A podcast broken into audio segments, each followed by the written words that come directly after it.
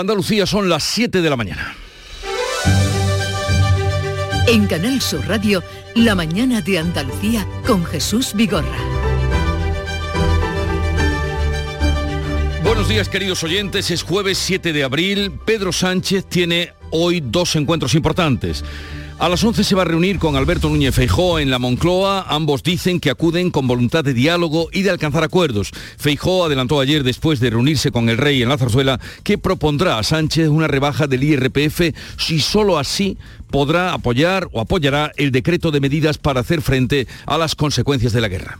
Yo no voy a Moncloa a suscribir un real decreto ley que no ha sido pactado con nadie simplemente porque se lo ha ocurrido al presidente del gobierno. Si quiere pactar las medidas para hacer frente a la inflación de España, han de pasar por una rebaja inmediata de impuestos y muy concretamente del impuesto a la renta a las personas físicas. Después de la cita con Feijó, Sánchez viajará a Marruecos. Allí va a cenar con el rey Mohamed VI. Ratificará el, reencuentro entre ambos países después de que España haya apoyado el plan marroquí para la autonomía del Sáhara Occidental. Desde el año 2018 no se producía una visita de Estado de estas características. Entre otros asuntos, va a tratar la normalización, la operación Paso del Estrecho, algo que interesa sobremanera al campo de Gibraltar. Ahí así nos lo contaba el alcalde de Algeciras, José Ignacio Landaluce. Sobre todo eh, buscamos y todos esperamos la normalidad, que el campo de Gibraltar se juega mucho, el principal puerto de España y del Mediterráneo se resiente por esta situación, también se está resintiendo por el tema de la guerra en Ucrania, además el tema de seguridad que muchas veces se nos olvida, Necesitamos protegernos del yihadismo radical. Comienza la cuenta atrás para el 20 de abril, o sea, la fecha fijada para el fin de las mascarillas en interiores. Habrá excepciones. Ha dado detalles la ministra de Sanidad, Carolina Darias. En el ámbito laboral será de acuerdo con las recomendaciones de los servicios de prevención. También seguirán siendo obligatorias en los centros sociosanitarios y también seguirá siendo obligatorio o va a ser obligatorio en los medios de transporte. Representantes de los 27 países comunitarios van a continuar hoy en Bruselas ultimando el quinto paquete de sanciones a Rusia. Hay consenso en dejar de comprar carbón a Moscú, pero no gas ni petróleo, porque son fundamentales para algunos países. El jefe de la diplomacia comunitaria, Josep Borrell, ha dado cifras muy redondas que muestran que pese a los embargos y las sanciones, Europa sigue dando mucho dinero a Rusia. Hemos dado a Ucrania pronto mil millones de euros, que puede parecer mucho pero mil millones de euros es lo que pagamos a Putin cada día por la energía que nos suministra. Desde que empezó la guerra le hemos dado 35 mil millones de euros. Compárenlo con los mil millones que les hemos dado para armarles a los ucranianos.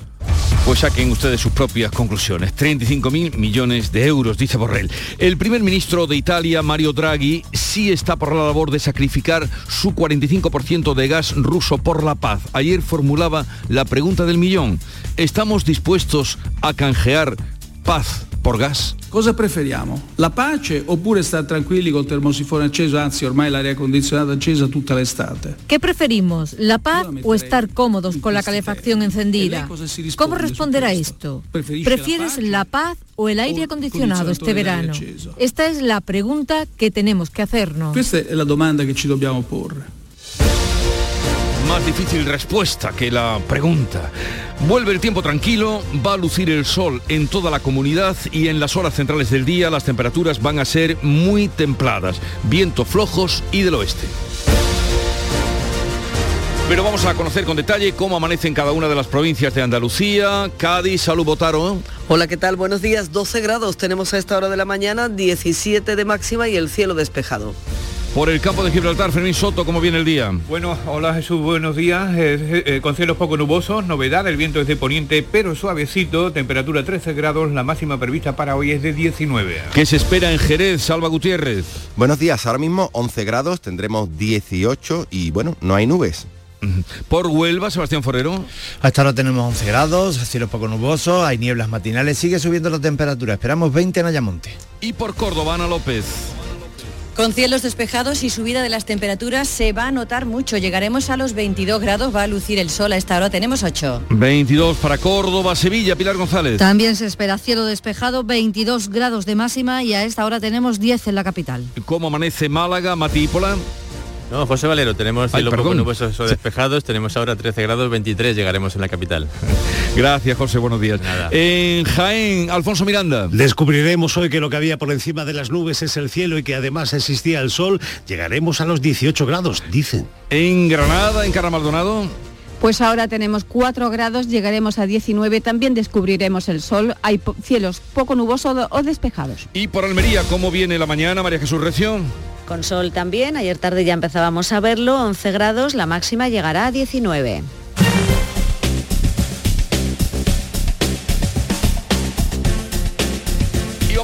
Cuál es el estado de las carreteras en Andalucía. Conectamos con la DGT. Alfonso Martínez, buenos días. Buenos días. Hasta ahora en la red de carreteras de Andalucía tengan precaución ya que por nieve continúa intransitable en Almería la AL 5406 en Las Menas y también es obligatorio el uso de cadenas en la AL 5407 en Bacares. En el resto de la red vial de la comunidad afortunadamente se circula sin problemas, eh, exceptuando eso sí en la provincia de Córdoba donde un accidente en la A4 genera retenciones en Alcolea hacia Madrid.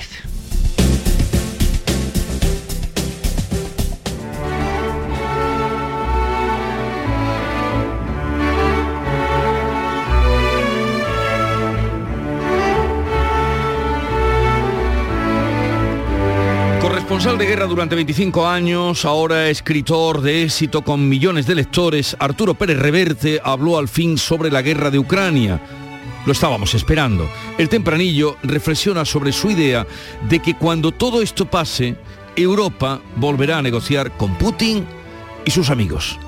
Tempranillo de Pérez Reverte. La Academia de la Lengua entre sus miembros lo tiene. Académico brillante que si el caso lo requiere, mamporrea a pichaflojas y la sensatez defiende. Si el lenguaje es una esgrima, su palabra es un florete que en rúbrica de talento a los mentecatos vence.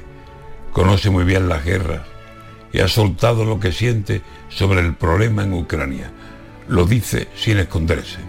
Lucha entre dos autocracias y los dos que están al frente, Vladimir Putin y Biden. Se aman, se ayudan, se temen.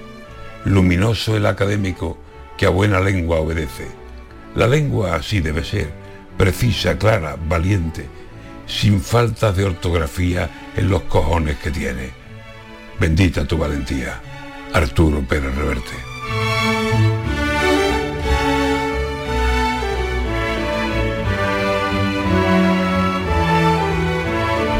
Antonio García Barbeito que volverá al filo de las 10 de la mañana con los romances perversos.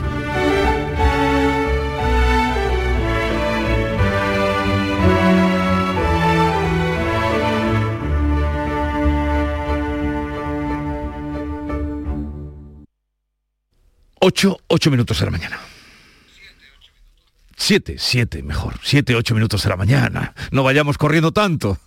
¿Estás lesionado? Elige la fisioterapia avanzada de Clínicas Bayman. En Clínicas Bayman ponemos a tu servicio fisioterapeutas de primer nivel equipados con la última tecnología. Nuestra meta es tu recuperación. Somos la fisioterapia oficial de 18 federaciones deportivas de Andalucía. Si necesitas recuperar tu salud, tu rendimiento y tu bienestar, pide tu cita en clínicasbayman.es. En Lidl nos gusta la variedad, las verduras de origen andaluz. Por eso esta semana te traemos a nuestras tiendas una gran variedad de tomates muy de aquí, como el tomate Rafa 0,99 euros 500 gramos. Es andaluz, es bueno. Lidl, marca la diferencia. La mañana de Andalucía con Jesús Vigorra. Noticias. Pues vamos a contarles la actualidad de este día. Las mascarillas dejarán de ser obligatorias en interiores a partir del 20 de abril. Será el miércoles después de la Semana Santa. Carmen Rodríguez Garzón. La ministra de Sanidad, Carolina Darias, dice que la buena evolución de los datos de la pandemia, también los altos niveles de vacunación, permiten tomar esta decisión, si bien se mantiene la obligatoriedad de las mascarillas en centros hospitalarios, residencias y transporte público. Ahora era el momento, por razones sólidas. Primero, la evolución epidemiológica en la que nos encontramos. Segundo, por la elevadísima cobertura vacunal. Estamos hablando que un 92.5% de las personas mayores de 12 años tienen pauta completa en nuestro país. Pero comunidades como Andalucía consideran que la medida es precipitada. Desde la Junta decía el consejero Jesús Aguirre van a seguir recomendando su uso. De una forma paulatina, pero siempre, siempre, es lo último donde habría que quitar la obligatoriedad de mascarilla en interior sería a los trabajadores y visitantes de los centros asistenciales, sobre todo sociosanitarios y a nivel de los propios hospitales. En los eh, centros de trabajo decidirán los servicios de prevención frente a la postura prudente de Andalucía. Madrid se ha inclinado por adelantar la retirada de las mascarillas, no esperará después de Semana Santa y Cataluña dice que actuará al margen del gobierno. El mes de junio va tomando fuerza como fecha para las elecciones andaluzas. El presidente Juanma Moreno deja abierta esa posibilidad por la situación económica. Beatriz Galeano. Una inflación disparada, hasta casi el 10% deja obsoleto cualquier presupuesto, sobre todo si está prorrogado como el actual, según ha explicado Moreno, que no obstante tiene la voluntad de agotar la legislatura. De momento, el escenario de octubre sigue abierto, aunque el presidente señala también que la legislatura, la legislatura se agota práctica y tácticamente en junio. Y también es probable que sea primero de octubre. Las dos cosas son probables. Las dos cosas están abiertas y los dos escenarios están abiertos. Pero yo tomaré una decisión, como digo, pensando en el interés de Andalucía. La presidenta del Parlamento andaluz, Marta Bosquet, de Ciudadanos, no ve motivos para finalizar anticipadamente la legislatura. Yo espero sinceramente que no, pero es verdad que la última palabra quien la tiene lógicamente el presidente de la Junta de Andalucía. Yo quiero recordar, en fin, lo que siempre ha dicho era la intención siempre del gobierno de la Junta, puesto que un gobierno que está funcionando y cohesionado, de agotar la legislatura. María Márquez del Partido Socialista pide a Moreno que no esté pendiente de adelantar los comicios y que atienda los problemas de los andaluces, entre ellos el desempleo. En tres meses han perdido 14 puntos en la valoración de la gestión del 48% al 34%. Y evidentemente desde hace un año los datos dicen que el Partido Socialista eh, recupera su posición. Desde Vox, Rodrigo Alonso pide que convoque ya los comicios al presidente de la Junta porque considera que el Parlamento no refleja la voluntad actual de los andaluces. Por ejemplo, nos preocupa eh, que de ser cierto eh, lo que dice ese, estudio, más del 53% de la población en Andalucía, eh, su principal preocupación es el paro. Según el último barómetro del Centro de Estudios Andaluces, el Partido Popular ganaría las próximas elecciones autonómicas, aunque necesitaría para gobernar a Vox que duplicaría sus escaños. Sube, según el sondeo, ocho puntos en tres meses y pasaría a ser la tercera fuerza política. Ciudadanos se quedaría con solo dos de los 21 diputados actuales. Este jueves, seguimos en el ámbito político, tendrá lugar a las 11 de la mañana el primer encuentro entre Pedro Sánchez y Alberto Núñez Feijó, tras la elección del presidente gallego como nuevo líder del PP. Olga Moya. Feijó acudía ya este miércoles al, al Palacio de la Zarzuela en audiencia con el rey y tras ese encuentro ha avanzado el principal planteamiento que va a trasladar al presidente del gobierno, una bajada del impuesto de la renta para que las familias ganen liquidez, mientras insiste en remitir a la declaración de la conferencia de presidentes de La Palma para reclamarle esa bajada, una bajada también de impuestos. No habrá apoyo al decreto de medidas del gobierno si no se negocian aspectos como estos, decía Si no, yo no puedo aceptar unilateralmente un conjunto de medidas dispersas que no van a disminuir la carestía de vida y que no van a ayudar a las familias a llegar a fin de mes. Esa política económica se la dejo al gobierno.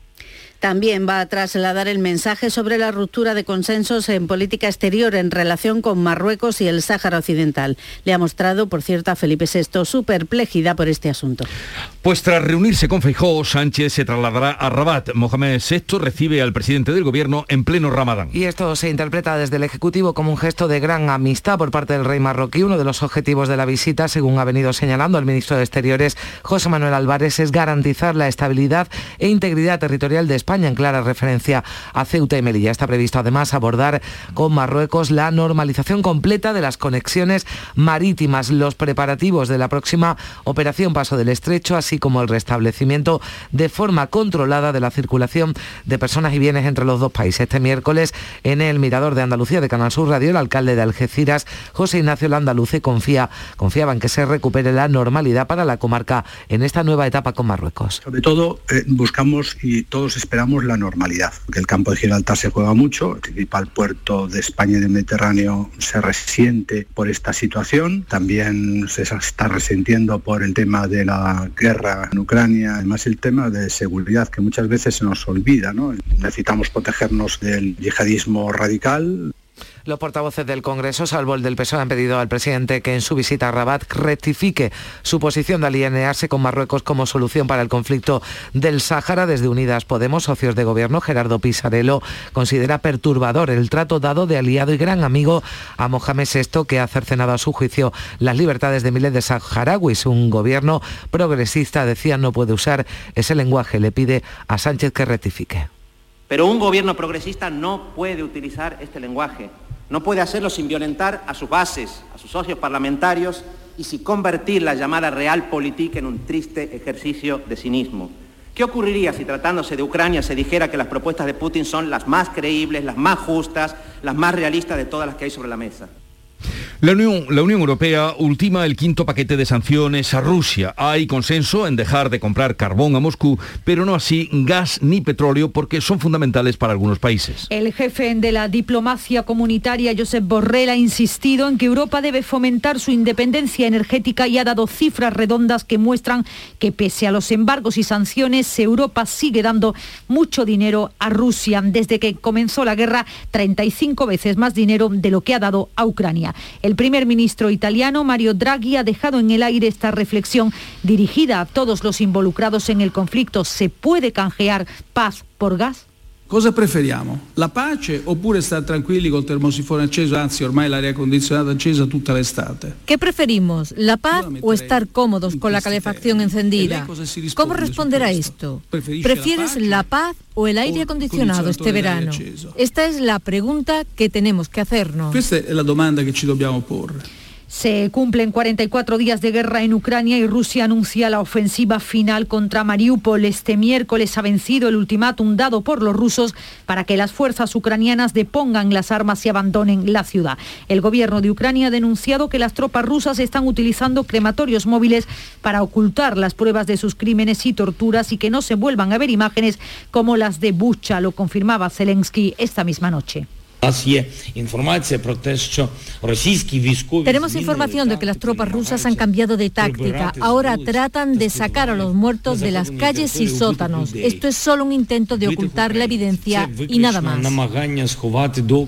Y ya ha comenzado a funcionar en nuestro país el cuarto centro en España para la atención de refugiados de Ucrania. Está en Málaga. Es un espacio de 2.000 metros cuadrados con 200 plazas ubicado en el Palacio de Ferias y Congresos. El subdelegado del Gobierno en Málaga, Javier Salas, ha subrayado el compromiso del Gobierno con la atención a las personas desplazadas por la invasión de Rusia a Ucrania.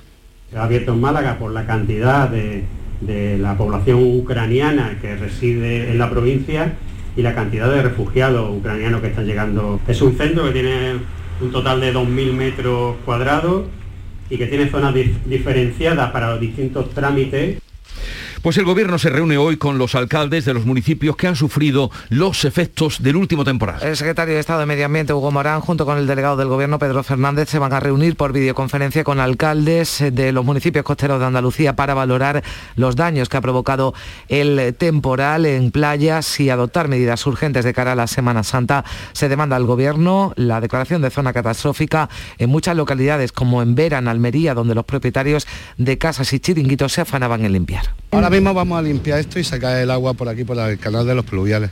Y ya después pues seguiremos, porque aquí está destrozado todo lo, que es pasarela. Pues estamos aquí limpiando un poquito todo lo que nos ha dejado de arena, tanto en la terraza como en el acceso. Pero bueno, a ver si para la Semana Santa se, se presenta un poquito bien y, y no, las playas las ponen bien. Siete personas han resultado heridas en un aparatoso incendio ocurrido en una vivienda en Sevilla. De ellas, cuatro siguen hospitalizadas tras arder completamente el piso en el que vivían. Un bajo de la barriada de Torreblanca se inició en uno de los dormitorios por causas que se están investigando. Los vecinos de las viviendas aledañas temieron que el fuego siguiera creciendo, aunque esto no ocurrió. En cuanto a los cuatro heridos hospitalizados, el más grave sufrió quemaduras, las otras tres personas sufrieron inhalación de humo. El despacho de abogados designado por la Conferencia Episcopal para llevar a cabo la investigación sobre los abusos sexuales en el seno de la Iglesia ha presentado a los 28 miembros que conformarán el grupo de trabajo en España. Son abogados, juristas, profesores universitarios, expertos en derechos humanos o responsables de investigaciones similares en Estados Unidos, Alemania y Portugal. Javier Cremades, del despacho Cremades Calvo Sotelo y portavoz de este grupo, ha destacado la importancia de conocer la verdad. Tenemos eh, siempre presente que lo que estamos haciendo es, por un lado, escucharlas, pero por otro lado, conocer la verdad. Vamos a intentar no defraudar 7.20 minutos de la mañana, enseguida vamos con la revista de prensa de Paco Rellero. Información, cercanía, diversión. Así es la tarde de Canal Sur Radio con Mariló Maldonado. Tu programa de radio de las tardes en Andalucía. Con toda la actualidad y las historias que más te interesan. La tarde de Canal Sur Radio con Mariló Maldonado. De lunes a viernes desde las 3 de la tarde. Quédate en Canal Sur Radio. La radio de Andalucía. Vamos a conocer lo más destacado de la prensa nacional e internacional con Paco Reyero. Buenos días. Buenos días Jesús 721 va a dar de un momento a otro. Las 7 y 21 hay encuestas, pedías encuestas, pues hay encuestas sobre la situación económica de nuestro país y la evaluación que hacen los españoles de las medidas del gobierno. En ABC, tres de cada cuatro ciudadanos piden a Sánchez que baje impuestos. Casi el 70% de los votantes socialistas y el 57% de los de Podemos apoyan una rebaja fiscal. El 80% de estos, de los españoles, critican la lentitud del gobierno en reaccionar ante la inflación. Sobre el encuentro entre el presidente del gobierno y el presidente del PP, que tendrá lugar hoy, el mundo anuncia que los votantes del PSOE no creen que Sánchez pacte con Feijó. Según una encuesta de Sigma 2, la mayoría de los españoles no confía en que los dos líderes puedan llegar a grandes acuerdos. Sin embargo, los populares ven a su presidente, a Feijó, más dispuesto a negociar que los socialistas al suyo. En la portada del mundo vemos a Feijó con el rey Felipe VI, el líder del PP, que ya avanzó ayer, se lo comentó al monarca, que pedirá rebajar ya el IRPF. El Independiente anota que Podemos cree que Sánchez no tiene margen de maniobra para negociar con Feijó. En el mundo sostienen que Sánchez eh, recibe hoy a Feijó con escasas expectativas de acuerdo. El líder del PP critica las medidas dispersas contra la crisis económica, pero sin embargo el país abre su edición desvelando que Sánchez va a proponer a Feijó un pacto de Estado con 11 puntos. El presidente ofrecerá al líder del PP acuerdos sobre órganos institucionales, el impacto en España de la guerra o la lucha contra la violencia machista. La Moncloa que busca sellar un compromiso además con Rabat, que será la segunda parte del día del presidente Sánchez, eh, compromiso con Rabat contra la inmigración irregular. Sobre este asunto, el mundo apunta que Feijó ya transmitió ayer al rey su perplejidad por el Sáhara. Bueno, otro barómetro, uno de ABC, demuestra que 8 de cada 10 españoles creen que Sánchez llega tarde a la crisis y que las medidas son ineficientes. Y la prensa vincula la situación económica a los movimientos electorales. Infolibre cree que estamos en la cuenta atrás de las elecciones de nuestra tierra, las elecciones andaluzas. El titular de ese digital Infolibre es Moreno calienta un adelanto electoral en Andalucía que pone a prueba el nuevo ciclo de Feijó. El presidente andaluz vuelve a meter el turbo a la política española apuntando a junio para una probable, entre comillas, probable cita electoral que podría convocar como muy tarde el próximo 3 de mayo. En ABC, edición nacional, Juanma Moreno habla por primera vez de adelantar las elecciones en Andalucía. El barómetro andaluz le augura un gobierno en minoría en el que necesitaría el apoyo de los diputados de Vox y NP. El adelanto electoral en Andalucía, lo dan por hecho, condiciona la nueva etapa de Sánchez y Feijo. Y vamos ahora a la guerra en Europa. Continúa día 43, huida masiva del terror ruso de Donbass, evacuar mientras sea seguro, pide a los civiles el gobernador de Lugansk. Es el titular de portada del país con una fotografía en la que vemos a una multitud para tomar un tren en la estación de Kramatorsk en Donbass. A veces Zelensky insta a los ucranianos del este a huir inmediatamente para salvar sus vidas ante este ataque feroz de Rusia. El gobierno de Kiev teme que el ejército ruso intensifique sus ataques en la región del Donbass. El mundo, Putin, que pone en marcha una gran ofensiva en el Donbass con apoyo de milicias nazis. Hay además otros asuntos en la prensa. Jesús, una de las fotos más llamativas entre las portadas del día es la de la vanguardia. Shanghái, que está segregando a los niños que tienen COVID. En voz populi, este otro titular bien diferente. Lamborghini, Ferrari, Rolex, así se hicieron de oro Luceño y Medina en plena pandemia. Asunto que también destaca el diario.es y que el país explica en portada. La Fiscalía Anticorrupción se ha querellado contra los los empresarios Luis Medina, hermano del duque de Feria e hijo de Nati Abascal y Alberto Luceño, que en marzo de 2020, en lo peor de la pandemia, vendieron material sanitario al Ayuntamiento de Madrid por 15,8 millones de euros a cambio de una comisión de 6 millones, de casi 6 millones. Con ellos compraron eh, coches de lujo, de Ferrari o Aston Martin, relojes Rolex, un yate, viviendas, el Ministerio Público los acusa de estafa, falsedad y blanqueo. Y el periódico de España, EPE, que desvela que hay gran disparidad en la suspensión de visitas a padres maltratadores del eh, Estado o en el Estado, del 43% de Navarra a cero en Salamanca y Álava. La ley cambió en 2021 para acabar con las visitas de los padres maltratadores, pero la implantación del cambio normativo aún es minoritaria en la mayoría de comunidades. Navarra y Murcia van a la cabeza, mientras que Salamanca y Álava son las más rezagadas. Pues no se rezaga nada nuestra querida Nuria Gaciño, que ya está por aquí. Buenos días, Nuria. Muy buenos días.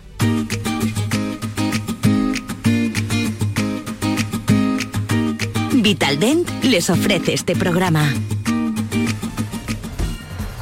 Y vamos a hablar de deporte. A falta de competición europea para los equipos andaluces, ya se piensa en el fin de semana de la liga. Bueno, está ahí. Un fin de semana en el que además vamos a poder disfrutar de dos duelos andaluces. El primero será mañana entre el Sevilla y el Granada en el Sánchez Pijuán. Una auténtica final para los dos. El Granada se juega la permanencia y el Sevilla los puestos Champions. Uno de los problemas que viene teniendo el conjunto de Nervión, como saben, durante toda la temporada es el de las lesiones un problema que están intentando solucionar ahora. Prueba de ello es que Acuña y Rekic han viajado a Madrid para someterse a un tratamiento específico con el objetivo de avanzar en sus recuperaciones. No son los primeros que han ido en busca de segundas opiniones. Los que no se quieren perder el partido de mañana en el Granada son Montoro, Gonalón y Santiago Arias, que apuran para poder estar disponibles. Vamos a ver si llegan, al igual que Ruiz Silva en el Betis, que se retiró del entrenamiento de ayer por unas molestias. Su equipo visita el sábado al Cádiz, que registrará la mejor entrada de toda la temporada, también con mucho en juego. Noche redonda para los equipos españoles en la Liga de Campeones. No han podido empezar mejor los cuartos de final de la Champions, el Real Madrid y el Villarreal, que anoche ganaron en sus respectivos partidos. El Madrid al Chelsea por 1 a 3, así que la eliminatoria la deja muy bien encarrilada para la vuelta el próximo martes. Tres goles de Benzema, que sigue imparable, y partidazo también del Villarreal, que se impuso por la mínima en su casa al Bayern de Múnich, y pudieron haber sido más goles, la verdad. Hoy toca Liga Europa, donde solo queda el Barcelona, que a las 9 visita al Entran de Frankfurt, y antes, a las 8 de la tarde, la selección femenina de fútbol juega en Alicante, un amistoso ante Brasil, selección frente a la que querrá alargar su racha de invicta y también batir su propio récord de espectadores aprovechando el impulso generado por lo sucedido la semana pasada en el Camp Nou. Además, en baloncesto, el alero estadounidense Roberto Johnson Jr. es nuevo jugador del COSUR Betis hasta final de temporada y en balonmano aplazado por COVID el partido que el domingo de Ramos tenía que disputar el Iberoquino Antequera ante el Atlético Valladolid en tierras pucelanas correspondiente a la vigésimo tercera jornada de la Liga Asobal. Bueno, quédate un momentito que vamos a ver qué cierra ha encontrado Paco. En Vitaldent, este mes, 15% de descuento en tu tratamiento dental. Porque sabemos que tu sonrisa no tiene precio. ¿Cuál? ¿Mi sonrisa? ¿Será la mía? Oye, ¿y la mía? Claro, la vuestra y la de todos. Hacer sonreír a los demás no cuesta tanto. Pide cita en el 900 101 001 y ven a Vitaldent.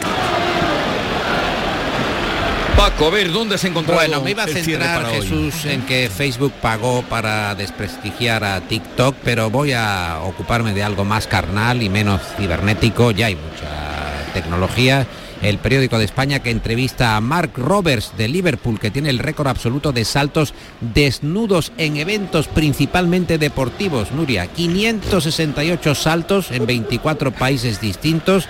Asegura que nunca ganó dinero por ello y que se gastaba todo claro, iba sin un duro por ninguna parte. Todo lo que ahorraba trabajando de pintor o de camarero en los viajes y a las entradas de los partidos.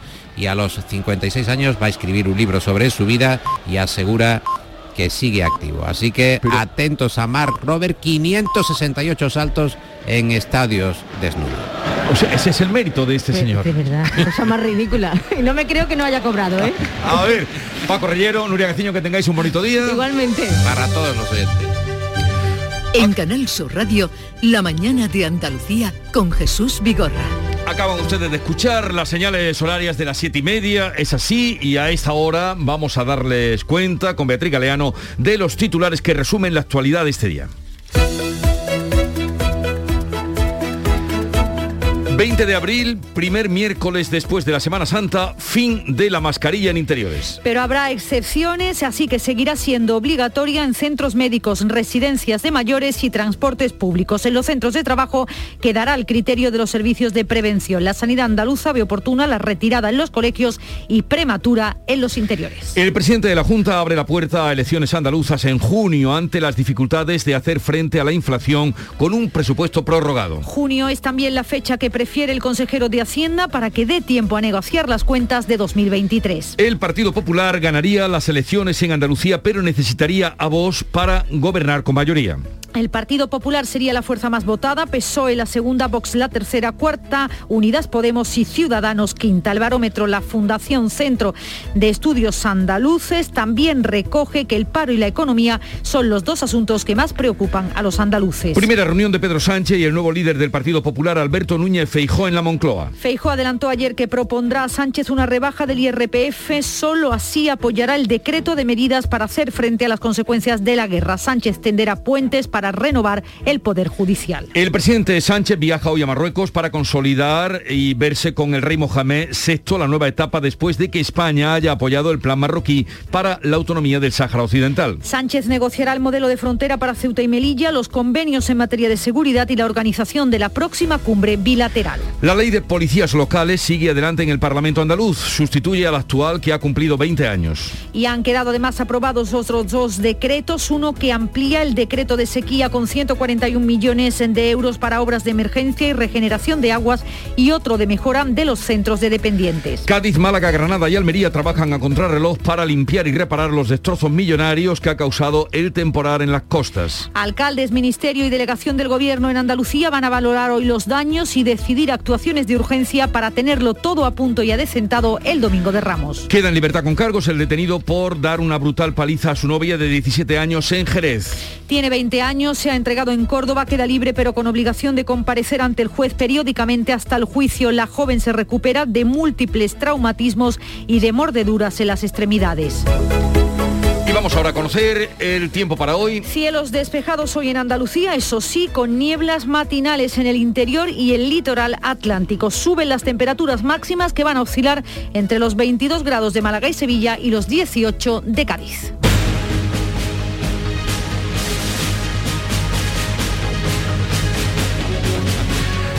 Y vamos a mirar los embalses. Eh, cambio climático nos ofrece la situación. Ahí va los datos. La Reserva Hídrica Española vuelve a subir esta semana, en este caso seis décimas, para situarse en el 47,4% de su capacidad total. En nuestra comunidad, la cuenca mediterránea también sigue su tendencia al alza y se incrementa en un 1,4 alcanzando el 43,8%. En la vertiente atlántica la subida se queda en cuatro décimas, de forma que la cantidad de agua embalsada es del 32,4%.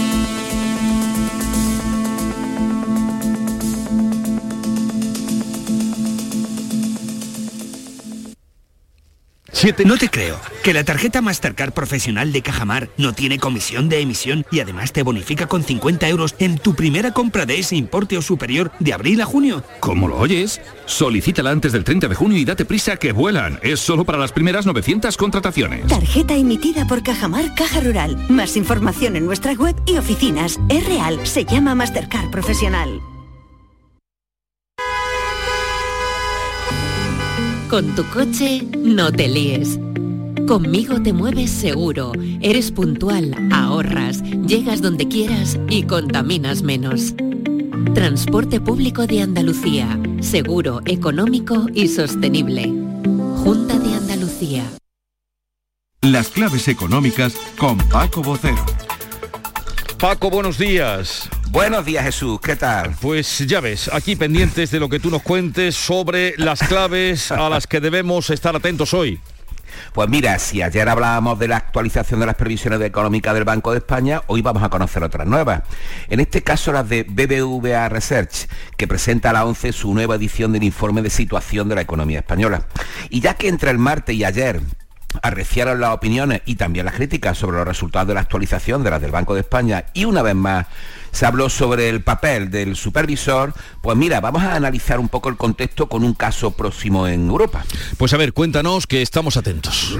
Mira, la vicepresidenta Calviño admitió ayer en el Congreso que las previsiones del Banco de España no estaban tan lejanas de las suyas. Es más, reconoció que en algunas de ellas hubiera sido incluso más prudente, afirmando que maneja un mejor dato de empleo a final de año, en este caso por debajo del 13%.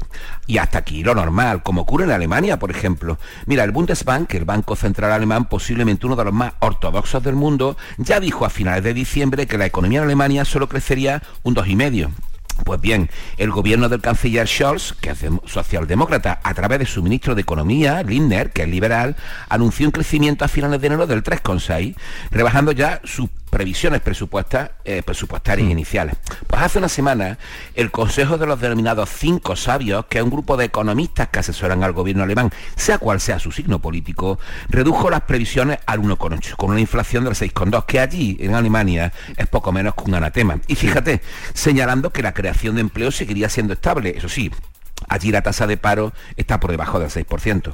Y verás, no ha pasado nada. El gobierno alemán reaccionó como ha hecho aquí la vicepresidenta Calviño, discrepando sobre los matices y coincidiendo la evolución del empleo. Hombre, cada uno en su caso, ojalá tuviéramos nosotros uno por debajo del 6%, pero en absoluto cuestionando la figura de su Bundesbank de hace tres meses ni la del Consejo de los Cinco Sabios.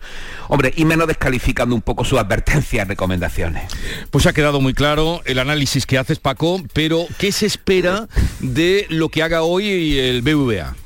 Pues mira, algo similar a las del Banco de España y al reconocimiento de la propia vicepresidenta, que tendrá que hacer a finales de mes cuando envíe la actualización de las previsiones del gobierno a Bruselas, como también comentaba ayer. Si en enero el servicio de estudios de BBVA apostaba por un 5,5% de crecimiento para este año y el centro de gravedad estaba en la superación del COVID, que nos suena ya lejano, y la inflación, pues con toda probabilidad el análisis, el centro se ha desplazado a las consecuencias de la guerra, y a la peor evolución de los precios presentes y futuras como estamos viendo a diario.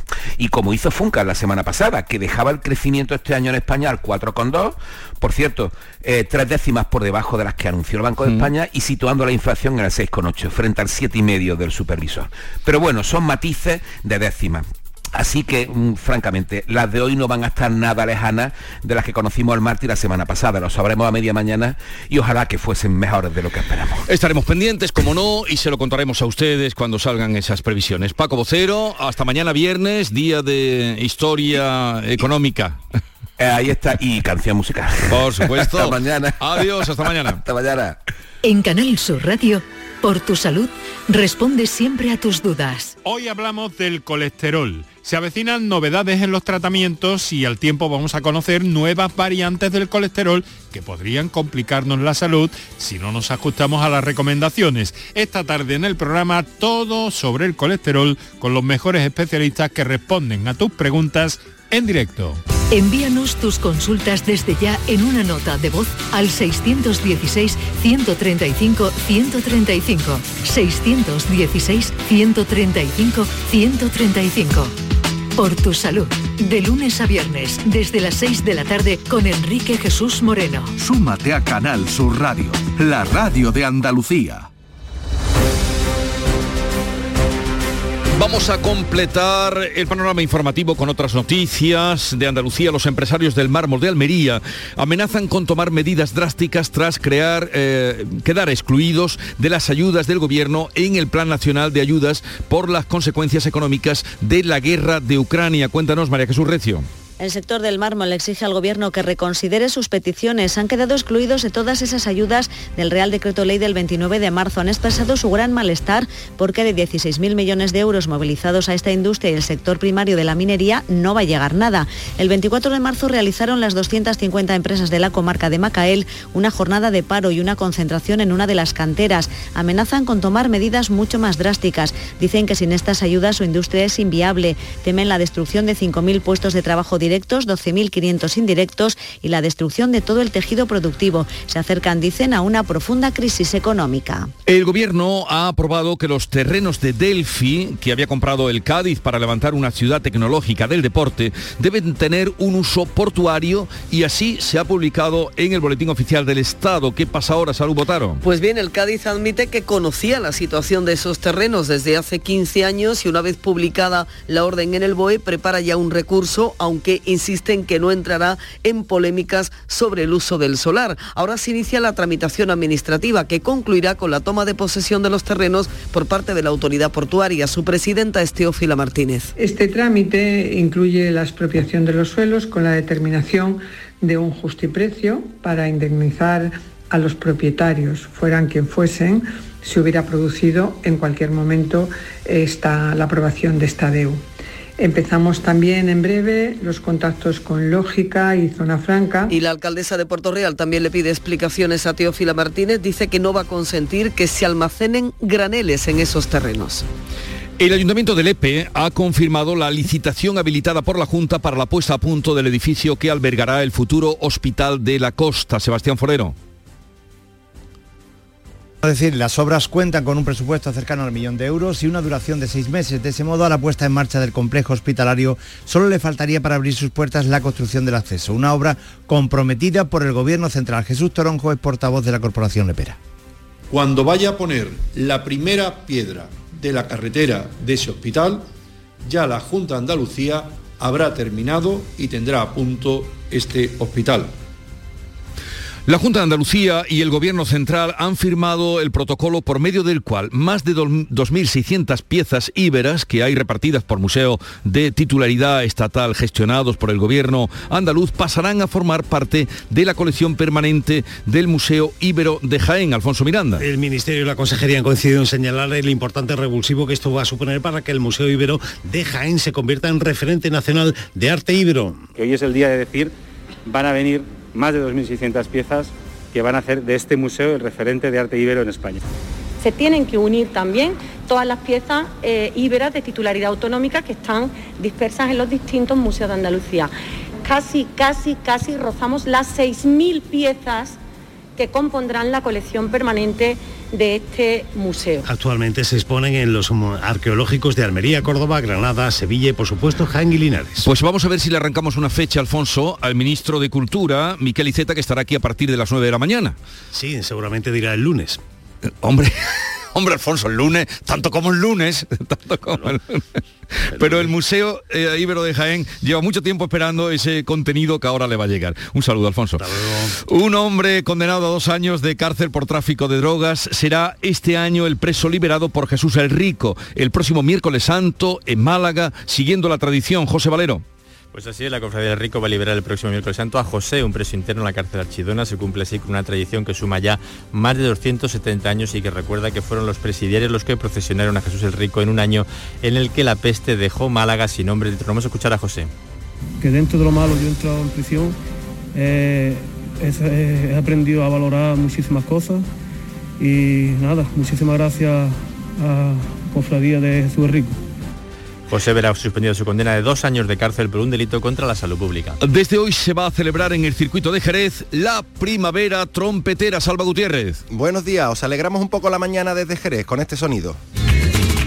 La primavera trompetera. Bueno, para hoy la Mari de Chambao, la zurda, la sesión de DJ de Manuel Dos Santos, mañana viernes Mala Rodríguez y Macaco, Fernando Costa y el sábado Plato Fuerte. Fue el fandango, el canijo de Jerez, Lola Índigo y Burrito Cachimba. A verla un poquito que nos hace falta. La primera trompetera y el canijo que con esta canción da título al festival. En Córdoba, el cartel de la Noche Blanca del Flamenco se retoma después de dos años suspendido con Estrella Morente en la Plaza de las Tendillas. Ana López. Pues vuelve el flamenco a las calles y plazas del casco histórico y como novedad, algunos barrios de Córdoba en la decimotercera edición de la Noche Blanca del Flamenco será el próximo 18 de junio. 11 espectáculos al aire libre. Abre Estrella Morente en las tendillas, pero también veremos Argentina, Soledad, Solea Morente, Dani de Morón o Farru. Es una maratón de arte desde las 9 de la noche hasta las 4 y media de la madrugada. Pues con este cartel en Jerez y en Córdoba cerramos eh, este tiempo y abrimos ahora la información local. 7.45 minutos, 8 menos cuarto de la mañana, sintonizan Canal Sur Radio. En la mañana de Andalucía de Canal Sur Radio, las noticias de Sevilla. Con Pilar González. Hola, buenos días. Dos ministros están hoy en Sevilla, el de Cultura para la conferencia sectorial que se celebra en el Museo de Bellas Artes y la titular de Ciencia para presentar la nueva sede del Centro Común de Investigación de la Comisión Europea en la isla de la Cartuja. Hoy tenemos niebla, después estará el cielo despejado, viento del oeste flojo y la máxima prevista es de 20 grados en Morón, 21 en Lebrija y 22 en Écija y Sevilla. A esta hora tenemos 10 grados en la capital. En la carretera retenciones en la entrada a Sevilla por la A49 de 5 kilómetros dos en el nudo de la Gota de Leche y uno por la autovía de Coria. En el interior de la ciudad, tráfico intenso en la entrada por el Alamillo, Patrocinio, Avenida Juan Pablo II y Ronda Urbana Norte en ambos sentidos. ¿Te está afectando la subida de la luz? Claro que sí. Por eso en Insolac Renovables instalamos paneles fotovoltaicos de autoconsumo con los que podrás generar tu propia electricidad. Y ahora con las nuevas subvenciones de la Agencia Andaluza de la Energía lo tienes mucho más fácil. Entra en insolacrenovables.com e infórmate de las ventajas que tiene el autoconsumo. Insolac, expertos en energías renovables desde 2005. Por fin hemos llegado al pico más alto, 6.233 metros sobre el nivel del mar. Voy a llamar a mi madre para contárselo. ¡Mamá! En O2 tenemos la mayor red de fibra y cobertura móvil para que te conectes allá donde vayas. Infórmate en odosonline.es o en el 1551. En Canal Sur Radio, las noticias de Sevilla. Los hoteles de Sevilla están al 80% para las reservas de Semana Santa desde domingo a domingo. La noche de mayor precio y reserva es la del Viernes Santo, cuando casi se roza el 90%. El presidente de la Asociación de Hoteleros, Manuel Cornax, valora esta buena tendencia. Estamos aproximándonos ya a datos del 2019, tanto en ocupaciones como en precio medio de venta. Y bueno, pues todo indica que al menos en los periodos de, de máxima demanda, pues nos vamos a nos vamos pareciendo. Estamos contentos porque estamos viendo que la evolución es positiva y por después de mucho tiempo pues estamos viendo un poquito la luz al final del túnel. Las casas rurales de nuestra provincia están al 95% del jueves santo a domingo de resurrección y está atracado ya en el puente de las en el muelle de las Delicias un yate que estará aquí hasta el sábado. Tusan incrementa su oferta un 20% de media durante la Semana Santa. Los autobuses los autobuses municipales que en días puntas como el domingo de Ramos llegará a un incremento del 80%. Además Además, en la madrugada del jueves al viernes como el metro, los autobuses funcionarán de forma ininterrumpida y cambian los emplazamientos de algunas terminales de autobuses como Ponce de León, Campana o Plaza del Duque y habrá modificaciones puntuales por el paso de las hermandades. Todas las hermandades tienen esta Semana Santa un desfibrilador y personal especializado para actuar en caso de infarto. El SAS ha formado a 400 personas para que puedan utilizarlo, algo que valora el gerente del 061 Sevilla, Fernando Ayuso poner en manos de personas que saben manejar esos desfibriladores y con esa formación que se ha impartido y que eso se despliegue a lo largo y ancho de las calles de Sevilla, eso es algo totalmente pionero y que deja a Sevilla eh, en una situación a nivel incluso mundial de seguridad en salud totalmente eh, fuera de lugar. Segundo día de reparto del llamador en Canal Sur Radio. En el primer día las colas han sido muy prolongadas, incesantes, con los oyentes que a lo largo de 30 años han acudido a cumplir ya con este rito de la mano primero de sus abuelos y ahora lo hacen de la mano de sus hijos. Tengo una colección en casa desde, desde 2014 con los llamadores. Por tradición y por coleccionarlos, que llevo muchísimos años. Si venimos por esto porque es el mejor programa que es. Mucha ilusión después de dos años, imagínate, esperando este momento, el ritual de la cola, de, de recogerlo otra vez. Aunque, aunque esté lloviendo, aquí estamos todo el mundo. En la feria no habrá mascarillas. Ya saben que después de la Semana Santa el Gobierno las elimina de los espacios cerrados, salvo excepciones como el transporte o centros de salud. Y las primeras dosis de una nueva vacuna COVID, Novavax, en nuestra provincia, se ha administrado ya en el Hospital de Valme. Está destinada a quienes tienen contraindicaciones con las vacunas habituales. Recibirán una segunda dosis eh, que será la pauta completa dentro de tres semanas. Siete de la mañana y 49 minutos. Un desayuno, un tapeo, arroces, guisos, mariscos, carnes, pescados. La cocina tradicional está en Venta Pazo. Amplias terrazas al sol y a la sombra. Varios salones para que elijas dónde estás más cómodo. Estamos en Benagazón, a pie de autopista y también en Sanlúcar la Mayor, nuestro restaurante de siempre. Restaurante Venta Pazo. Un lugar para celebrar y disfrutar. Un lugar lleno de tradición. Venta Pazo. Porque viajar es soñar, yo quiero soñar contigo. Cierra los ojos, déjate llevar.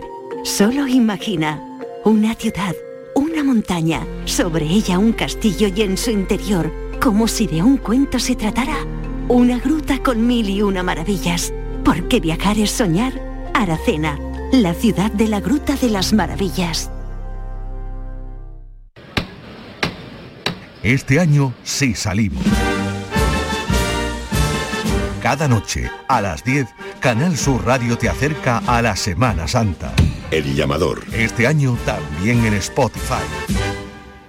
Este mediodía se presenta el diseño de la nueva sede del Centro Común de Investigación, un servicio científico que asesora a la Comisión Europea y que tiene en Sevilla una de sus seis sedes. Asiste a esta presentación la ministra de Ciencia e Innovación, Diana Morant. Y el ministro de Cultura, Miquel Iceta, ha asegurado que el Ministerio va a evitar que salgan de Sevilla los dos cuadros de Murillo de la Fundación Focus Abengoa y que podrían ponerse a la venta por la deuda que tiene la multinacional. Dice el ministro que incluso podrían empujar por estas obras? A nosotros nos gusta que el patrimonio se quede donde está y por lo tanto, si en algún momento se plantea la venta, el Ministerio pues eh, con sus fondos muchas veces pues intenta comprarlas y comprarlas no para que se vayan a Madrid, sino para que se queden donde están.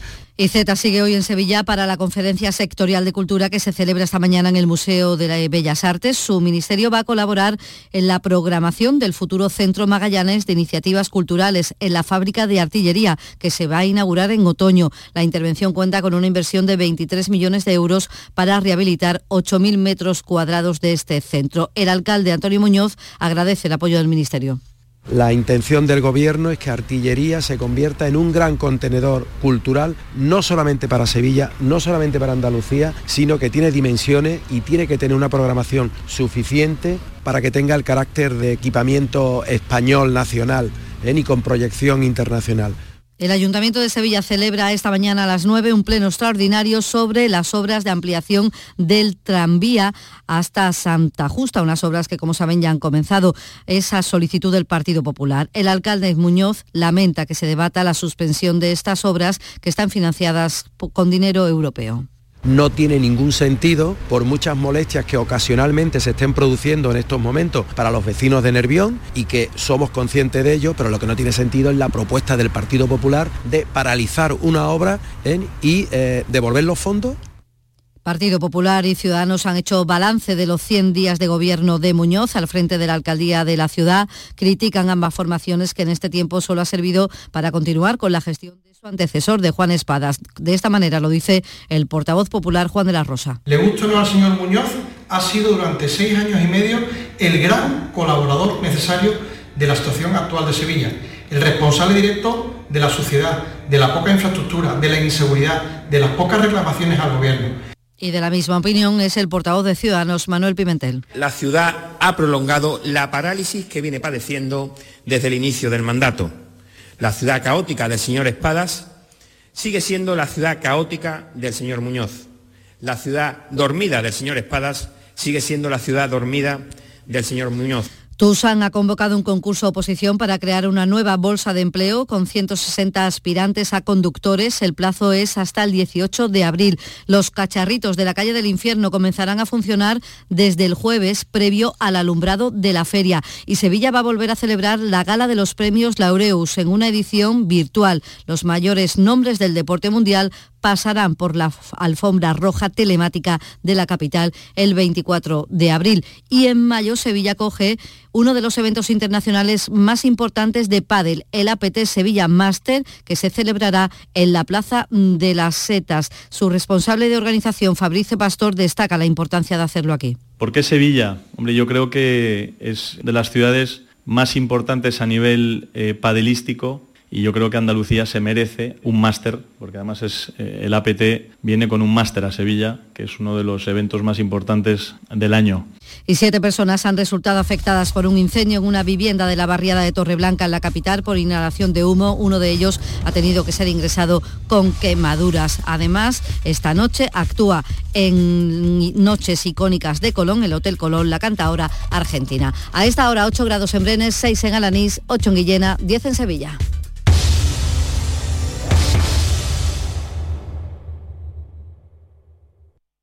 Escuchas La mañana de Andalucía con Jesús Vigorra, Canal Sur Radio.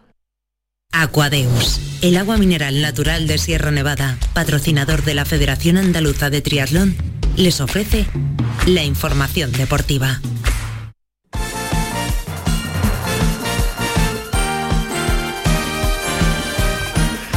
8 menos 5, tiempo ya para el deporte. ¿Qué tal, Nuria Gaciño? Buenos días. Muy buenos días. Bueno, se nos hace raro y triste también hoy jueves Sí. no estar hablando de equipos andaluces en la Liga Europa. De hecho, hoy es el primer jueves, ¿no? En el que ya no tenemos en la Liga Europa ni al Sevilla ni al Betis, que centran todas sus energías en la Liga y en el caso del Betis, además, en esa final de la Copa del Rey. De todos modos, no nos podemos quejar porque este fin de semana tenemos dos platos fuertes. Mañana el Sevilla-Granada y el sábado el Cádiz-Betis, con mucho en juego en los dos enfrentamientos. Uno de los problemas que viene arrastrando durante toda la temporada el Sevilla es el de las lesiones, un problema que se sale de lo normal, tal es así que desde hace un par de semanas Muchos de los lesionados han viajado a Madrid o a Oporto, como el caso de Fernando, para pedir otras opiniones médicas y empezar tratamientos más específicos que les hagan mejorar. Los últimos han sido Acuña y Rekic, que se han desplazado a la capital de España para su recuperación. Tal vez esta solución llegue un poco tarde, habida cuenta de lo que se está jugando ahora el equipo de Nervión en este último tramo de liga donde peligra el puesto Champions, que es el objetivo. El objetivo del Granada mañana es precisamente intentar aprovecharse del bache del Sevilla y sumar tres puntos que serían muy importantes en esa lucha por la permanencia. Montor, Ogonalón y Santiago Arias están apurando para poder estar disponibles. Los tres futbolistas ya están en la recta final de sus respectivas recuperaciones. Bueno, encuentros del Sevilla y Granada el viernes, mañana recuperados ya también para el otro duelo andaluz, el del sábado, los béticos Canales y Borja Iglesias. Eh, ya lo veníamos comentando estos días, que salvo sorpresón, van a jugar, van a estar en el Cádiz Betis del sábado a las 2 de la tarde. El que se ha resentido en esta ocasión es Ruiz Silva, el guardameta se retiró del entrenamiento de ayer por unas molestias generadas por el golpe que sufrió en el partido de Liga Europa en Alemania. Vamos a ver cómo evoluciona. El que no se va a perder el encuentro es el jugador del Cádiz, Álvaro Negredo que acaba de renovar y que además atraviesa un buen momento. De hecho, ha reconocido que gracias a Sergio González mm, parece que siente que tiene más confianza y que el equipo ha mejorado, aunque lo que queda para lograr la salvación es bastante complicado. Y es que después del Betis viene el Barcelona, Atleti de Bilbao y Sevilla, y es nada. te paras a mirar el calendario ahora mismo, es un problema, es un problema y, bien grande. Hay que ir, creo, como dice, partido a partido, hay que no pensar más allá, porque bueno, al final eh, todos vamos a competir contra todos, todos han jugado contra los equipos que tenemos que jugar nosotros ahora y va a ser difícil, pero, pero nosotros tenemos que, que hacerlo a nuestra manera. Pues sí, además eh, ya han jugado con Hmm. equipos también a priori eh, mucho mejores que el Cádiz y han conseguido puntuar. Bueno, pues sí, lo ocurrió, le ocurrió, ¿no? En Valencia también con ese, con ese empate. Decíamos al principio que los andaluces ya no solo se centran en la liga, salvo el Betis, que sigue organizando a los suyos para la final de la Copa del Rey. La última iniciativa es el reparto de banderas entre sus aficionados. La intención es que todos los seguidores del Club Verde y Blanco pues cuelguen estas banderas en sus ventanas, balcones, que la ciudad luzca, ¿no? Los colores del Betis. Otro detalle que han tenido es que han invitado ya no solo a expresidentes, sino también a los campeones de la última Copa del Rey, la conseguida eh, frente a Osasuna en el Vicente Calderón en el 2005. En ese equipo estaba Edu, que anoche fue el protagonista del pelotazo. Eh, ya le ha llegado la invitación, ha dicho que va a intentar eh, estar en Sevilla, que ojalá, por supuesto, el Betis gane la Copa. Y entre las muchas cosas interesantes que dijo, eh, no, me gustaría que escuchasen esta reflexión tan interesante acerca del tiempo malgastado por el Betis. Cuando ganamos 2004 y 2005 era la gran oportunidad ¿no? de, de, de- de que el club creciera en todos los sentidos. Entonces, fichar a futbolistas mejores, instalaciones mejores. Yo creo que el hecho de, de ganar a la Copa y estar en cuarto y clasificarse para la Champions por primera vez en la historia, eso es muy importante. En, aquella, en aquel momento ha perdido la oportunidad de seguir creciendo. Y eso es lo que yo transmitía y muchas veces la gente no le, no le gustaba de escuchar la verdad. Pues sí, porque ya vimos después cómo fue el Betis después el de que ganar. mandaba en aquel entonces. Ya, ya, no tenía esa visión No. de futuro. Gracias, Nuria. Hasta luego. Hasta aquí el deporte. Aquadeus, ahora más cerca de ti, procedente del manantial Sierra Nevada, un agua excepcional en sabor, de mineralización débil que nace en tu región. Aquadeus Sierra Nevada es ideal para hidratar a toda la familia y no olvides tirar tu botella al contenedor amarillo. Aquadeus, fuente de vida, ahora también en Andalucía.